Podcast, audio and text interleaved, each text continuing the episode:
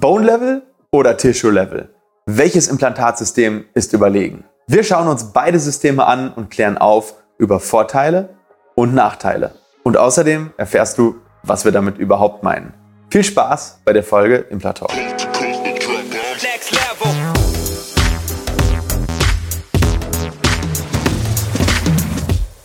Hallo liebe Community, mein Name ist Dr. Stefan Helker und ich heiße euch herzlich willkommen bei der Audioversion unseres erfolgreichen YouTube-Formates Implatalk. Sollten dir die visuellen Einblendungen an der einen oder anderen Stelle fehlen, komm gerne nochmal auf unseren YouTube-Kanal und schau dir das passende Video an. Und jetzt viel Spaß mit dem Podcast. Diese Folge ist etwas für Leute, die es ein bisschen genauer wissen wollen in Bezug auf ihre Zahnimplantate. Denn wir schauen uns heute mal ein echtes Spezialgebiet an. Und dennoch ist es sehr wichtig, denn Immerhin musst du ja im besten Fall mit deinem Implantat die nächsten Jahrzehnte verbringen und umso wichtiger ist es, dass du dich auch für das richtige System entscheidest.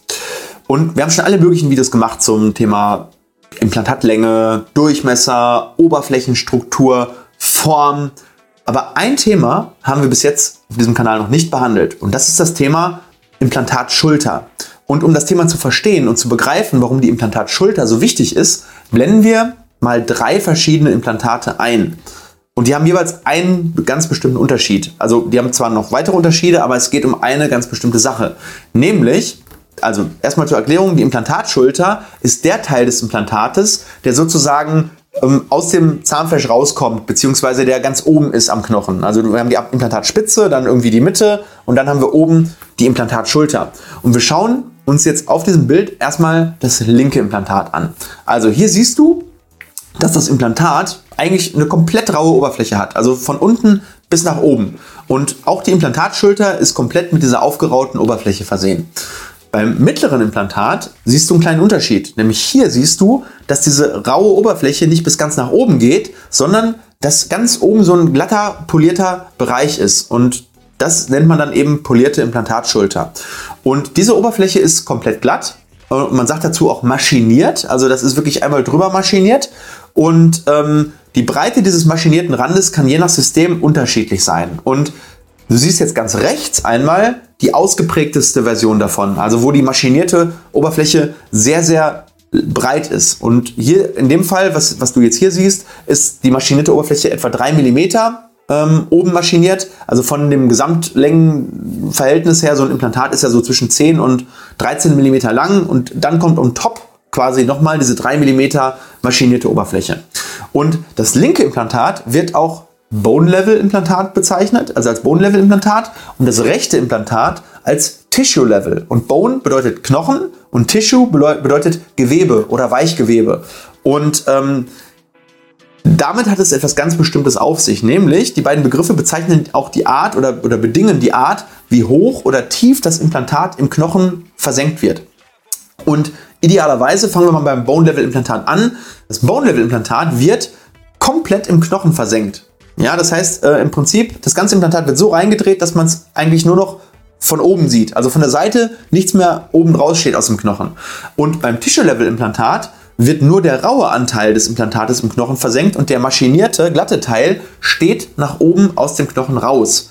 Also bedingt das eben auch, dass die Oberkante des Implantates dann meistens so ungefähr auf Höhe des Zahnfleisches auch zum Liegen kommt. Ja, das bedeutet, äh, wenn du ein dünnes Zahnfleisch hast, kann es sein, dass das Tissue-Level-Implantat sogar aus dem ähm, Zahnfleisch rausguckt. Ja, das heißt, du kannst es auch gar nicht zunähen, weil es dann eben äh, an den Seiten natürlich äh, kein Zahnfleisch mehr gibt.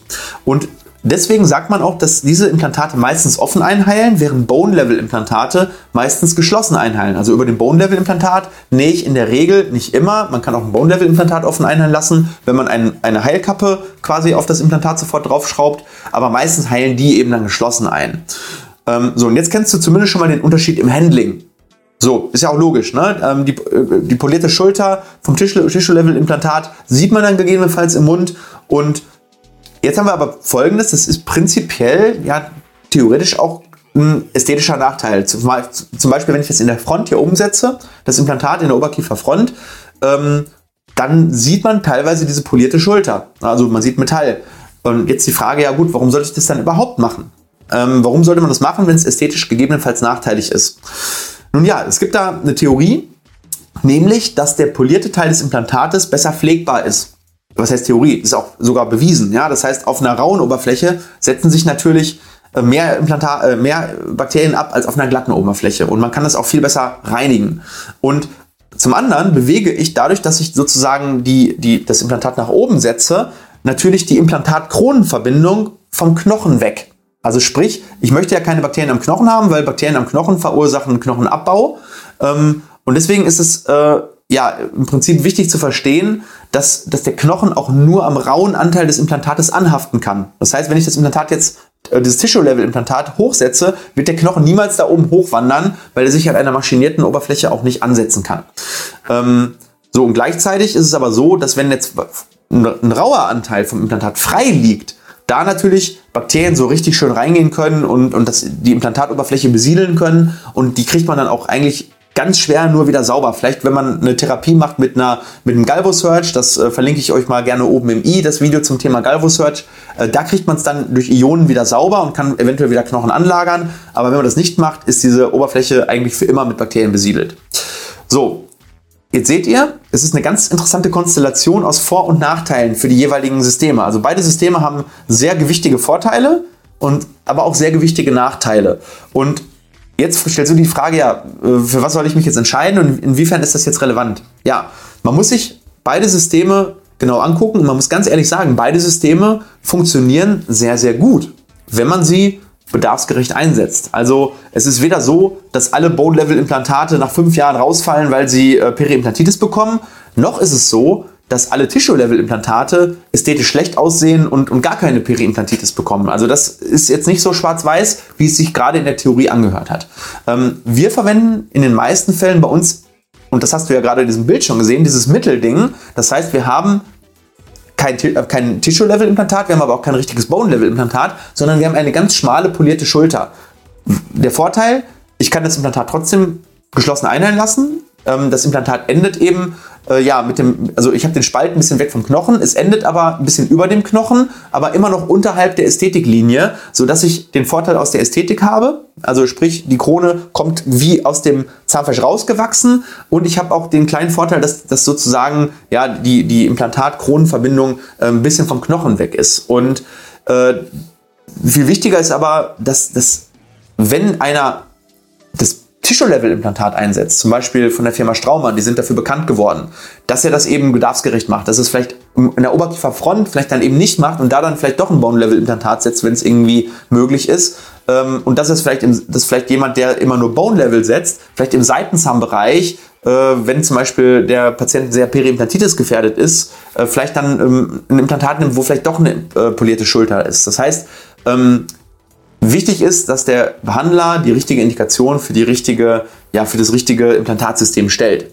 Und bei Bone-Level-Implantaten ist es halt auch wichtig, dass die Implantate auch wirklich komplett versenkt werden. Es bringt nichts, wenn ich das Bone-Level-Implantat nehme und es dann eben einen Millimeter oder anderthalb Millimeter über dem Knochen stehen lasse, weil ich es vielleicht äh, nicht reingedreht kriege, weil es so rau ist und so viel Drehmoment da ist, sondern ich muss schon gucken, dass ein Bone-Level-Implantat eben auch ja, komplett versenkt wird. Oder andersrum, dass ein Tissue-Level-Implantat vielleicht auch nicht zu tief gesetzt wird, sodass die polierte Schulter doch im Knochen versinkt, weil ansonsten der Knochen natürlich an dem polierten Teil äh, weggehen wird und dann dort irgendwo einen, ähm, einen äh, künstlichen Krater verursacht, den ich eigentlich so ja nicht haben will.